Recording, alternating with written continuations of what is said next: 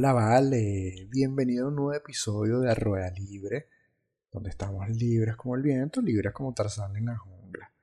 Espero que esta semana haya estado muy productiva para todos ustedes y todos se encuentren en buen estado de salud. Bueno, ustedes, sus familiares, sus mascotas, sus parejas, sus amigos, todos. Es importante que todos estemos bien de salud. Como siempre, les voy a recordar que por favor se suscriban, activen la campanita para que todos los viernes cuando salga el episodio les avise clink clink clink. Hay episodio nuevo de Leonardo. Vamos a darle play, vamos a ver cuál es el chisme de hoy. no, no, mentira, tampoco, tampoco así. Aunque sí me gustaría chismear con, con muchas personas, pero bueno, no se ha dado la oportunidad nuevamente, así que tocará esperar. Pero mientras tanto, les recuerdo nuevamente que el episodio sale todos los viernes en casi todas las plataformas de podcast como Spotify, Google Podcast, Apple Podcast, Anchor y iBox. Adicionalmente, es muy probable, todavía estoy estudiando un poco algunas cosas, pero es probable que este contenido que ya ha salido hasta el día de hoy también lo vaya a subir a YouTube. Y todavía sigo estudiando un poco también a ver si en algún momento hago el formato con video. Entonces, bueno, poco a poco vamos a ir trabajando en eso para que ustedes también reciban un mejor contenido. Pero bueno, no todo puede ser inmediato. Toca esperar algunas cosas. Les comento que mis redes sociales, tanto en Twitter como en Instagram, arroba leogrados o Leonardo Granados, para que me hagan el comentario que quieran, me sigan, me den likes, etcétera, etcétera.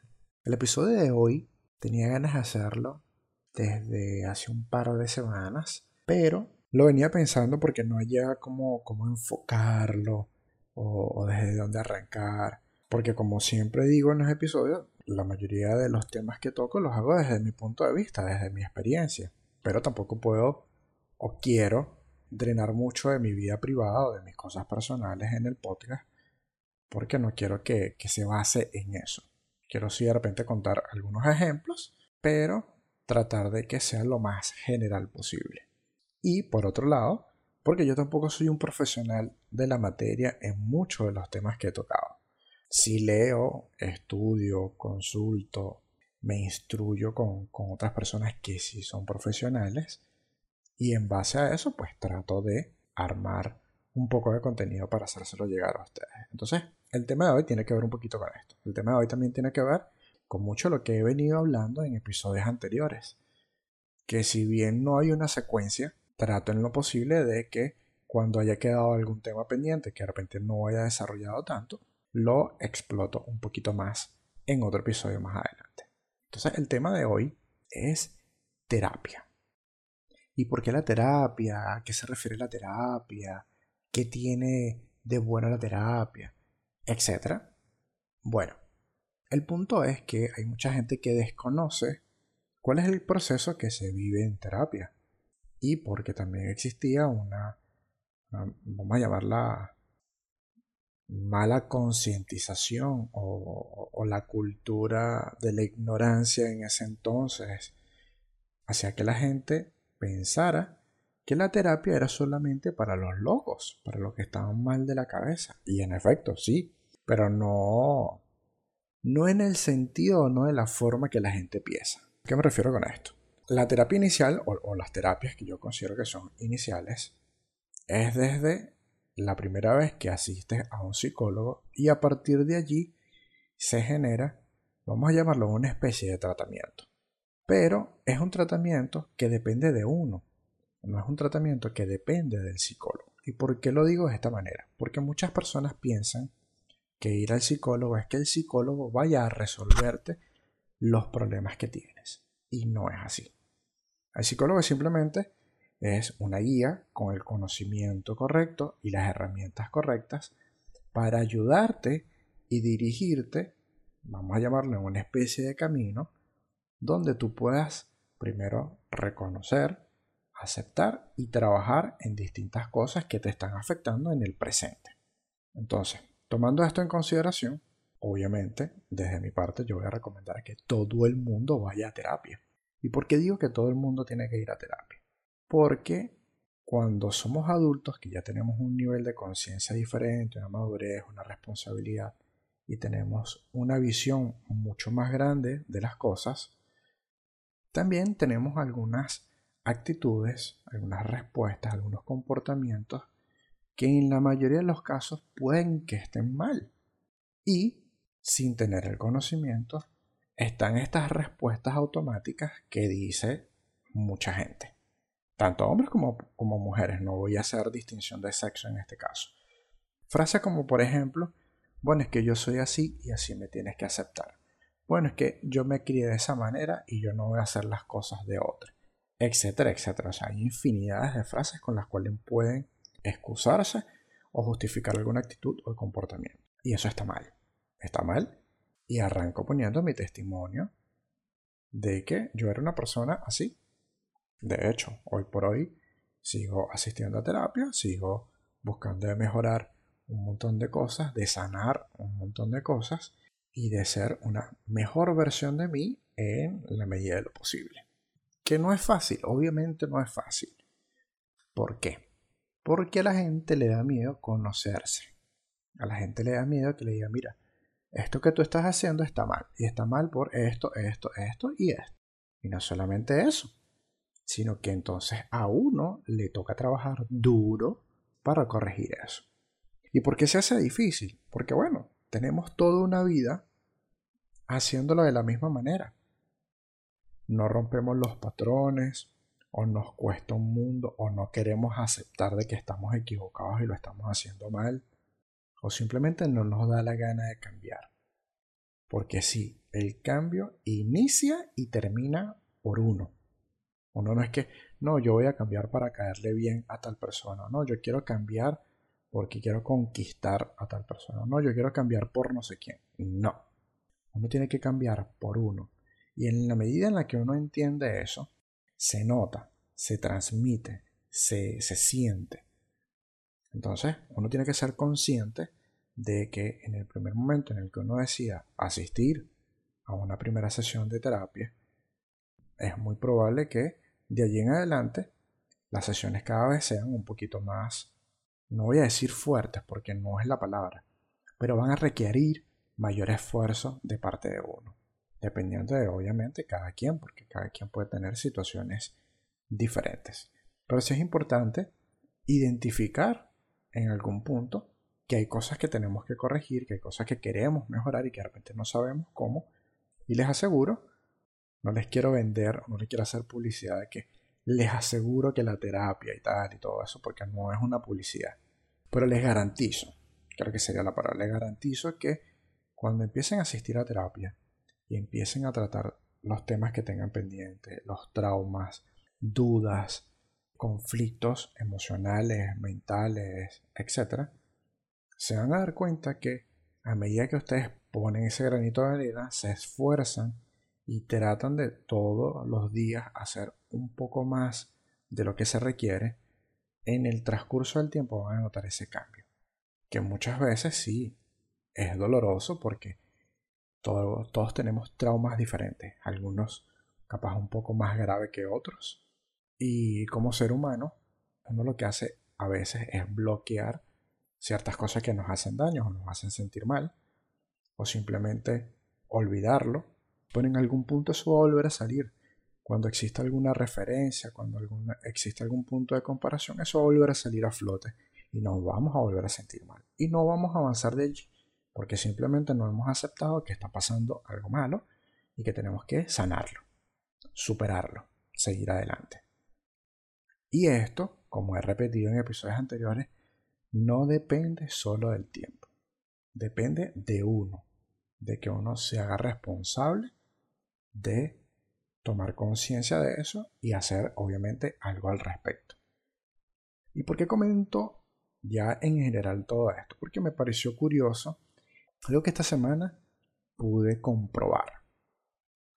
No tengo datos estadísticos porque es difícil llegar a, a, calcular o a cuantificar esto de los que les voy a hablar, pero me pareció muy curioso que si es un patrón bastante común en los hombres, por ejemplo. A los hombres no les gusta celebrar su cumpleaños o son menos empáticos en ese tipo de celebraciones o también no tienen esa emoción, esa euforia, ese, esa, esa adrenalina, esa energía de querer celebrarlo como por ejemplo lo puede sentir o desear una mujer. Y eso me hizo pensar obviamente en mí y muchas personas que conozco o personas que he conocido en algún punto de mi vida o he leído o he visto posts en alguna red social o comentarios de amistades también en relación a otros hombres que conocen. Y siempre llegamos a la misma conclusión, que les es indiferente o no les gusta o simplemente les da igual. Y entonces a partir de aquí empiezo a hacer paréntesis. Casi todo este tipo de situaciones o de comportamientos vienen desde la infancia. De hecho, creo que todos los traumas que uno empieza a descubrir y a intentar mejorar o, intentar solventar y sanar estando adultos, casi el 100% vienen desde la infancia. El detalle es que como no tenemos las herramientas o no tenemos a alguien que nos guíe, que nos ayude a entender el por qué, de dónde viene y cómo avanzar, simplemente lo omitimos, le pasamos por encima y seguimos de largo. Pero, como dije antes, casi todo esto viene de la infancia. Voy a poner un ejemplo. Y este ejemplo es bastante personal. Yo, por ejemplo, no le daba la debida importancia a los días de cumpleaños. Porque desde pequeño yo cumplo en un día de diciembre que es bastante atravesado. Entonces lo que hacía era rodarme el día hasta el 24 de diciembre. Entonces cada vez que llegaba mi día de cumpleaños yo no tenía una celebración como tal. Sí, uno que otro mensaje, una felicitación, etc. Pero no me sentía una persona especial por mi día. Simplemente lo corrían hasta el 24. Y el 24, bueno, así como muchas familias hacían y seguramente hacen o seguirán haciendo, hacen como la celebración de la comunidad. Y entonces un cumpleaños tras otro y ya matan todo eso de una sola vez. Lo cual terminó generando una costumbre en mí. Y cada vez que sucedía un año diferente, ya para mí era básicamente lo mismo. Ya no existía emoción, ya no existía ese gusto por el día, porque yo sabía que no me iban a celebrar nada. Y simplemente me daba igual. El detalle es que de adulto, esto obviamente afectó mi entorno. ¿Por qué? Por la sencilla razón de que yo sentía que era igual para todos. Si a mí no me importa, a los demás no le importa. Si a mí me da igual, a los demás le da igual. Y no era así. Y llegué a tener bastantes conflictos por esto. Y llegué a tener muchísimas malas actitudes en relación a esto porque yo lo veía de una manera y tenía que aceptar de que no todo el mundo lo ve de la manera en la que yo lo veía. No todo el mundo sabía mi trauma, ni todo el mundo podía intentarlo porque ni siquiera yo lo entendía en ese momento. A raíz de la terapia es que logro entenderlo, logro aceptarlo y he buscado sanarlo porque no está bien. Y aquí abro otro paréntesis, porque también dentro de todo esto respeto que existen religiones que no celebran algunos días porque lo consideran fiestas paganas, etcétera, etcétera, y está bien. Entonces, sin importar este tipo de excepciones, hay días importantes para distintas personas. Capaz no es el día de cumpleaños, capaz es un día de conmemoración o un acto que tiene que ver con, con su religión o con su estilo de vida. O sea, cada persona tiene días que son especiales para ellos o para ellas y que hay que respetarlos, independientemente de cómo uno piensa o cómo uno sienta que debe ser ese día para uno. El detalle es que, más allá del respeto hacia la otra persona, también tiene que existir un respeto hacia uno. Siguiendo la conversación del día de cumpleaños, resulta que sí, para muchas personas cercanas era un día importante. Es un día en el que uno quiere sentirse especial, uno quiere tener atenciones, uno quiere sentirse más único de lo que ya es. Uno quiere recibir mensajes bonitos, estar en compañía, compartir con los seres queridos, pareja, amigos, familia, compañeros de trabajo, entre otros, porque aparte te hace sentir bien, te hace sentir querido, te hace sentir presente. Imagínense que yo todo eso no lo vivía por lo que comenté anteriormente. Así que para mí era un día más y porque en algún momento cuando intenté celebrarlo siempre me pasaba algún evento desafortunado, lo cual me hacía arrepentirme de haber intentado celebrar en el día de mi cumpleaños. Imagínense el tipo de pensamiento que tenía en ese momento. Entonces, oye, era bastante triste para mí sentir envidia porque muchas personas celebraban y disfrutaban sus cumpleaños y yo no podía hacerlo. O sentía que cada vez que lo iba a hacer, para mí o para otra persona, las cosas salían mal, se me salían de control y terminaba siendo un desastre. Entonces, bueno, fíjense la importancia de este ejemplo, por, por llamarlo de alguna manera, en el que algo que se fue haciendo costumbre desde la infancia terminó afectando ya cuando uno es un poco más adulto. Y así como este tengo otros ejemplos. Está eh, el ejemplo de los padres que no están presentes en los niños cuando los niños ejercen algún tipo de actividad extracurricular, como por ejemplo dibujo, canto, teatro, algún deporte, etc. Es recontra importante la presencia de los familiares o de los padres en el momento en el que sus hijos están haciendo este tipo de actividades, porque eso los motiva, eso los inspira, eso los ayuda a seguir haciéndolo y a seguir disfrutando algo que seguramente les gusta. Esto obviamente haciendo la excepción de que sí, también hay padres que infunden a los niños algo que de repente ellos no pudieron hacer en sus vidas. Entonces como que, bueno, yo siempre quise ser beisbolista y tú tienes que ser beisbolista. O sea, eso, ese tipo de personas hay que dejarlas aparte porque es otro tema bastante, bastante fuerte o bastante profundo. Pero hablemos de, digamos, de una familia tipo normal en la que, bueno, al niño le gusta el fútbol y lo metieron en fútbol. Entonces, oye, cada vez que el niño tenga práctica de fútbol, el papá o la mamá tienen que estar presentes tienen que dar apoyo, tienen que felicitar cuando sea correcto felicitar y tienen que corregir cuando sea correcto corregir. Premiar cuando realmente haya que premiar y castigar cuando sea correcto hacerlo. Para que este niño vaya entendiendo que el hecho de que sea niño y que esté haciendo algo que le guste, también tiene acciones y consecuencias. Tiene algunas cosas buenas y algunas no tantas. Que si él se esfuerza, va a tener algunos méritos. Y si no lo hace, pues simplemente no los va a tener. Porque también están los típicos padres de que como no están presentes, entonces quieren tapar estos vacíos con yo te doy todo lo que me pidas. Y las cosas no son así. Porque esa personita que está allí necesita es presencia, necesita es acompañamiento, necesita es palabras de cariño, afecto, eh, abrazos, inspiración.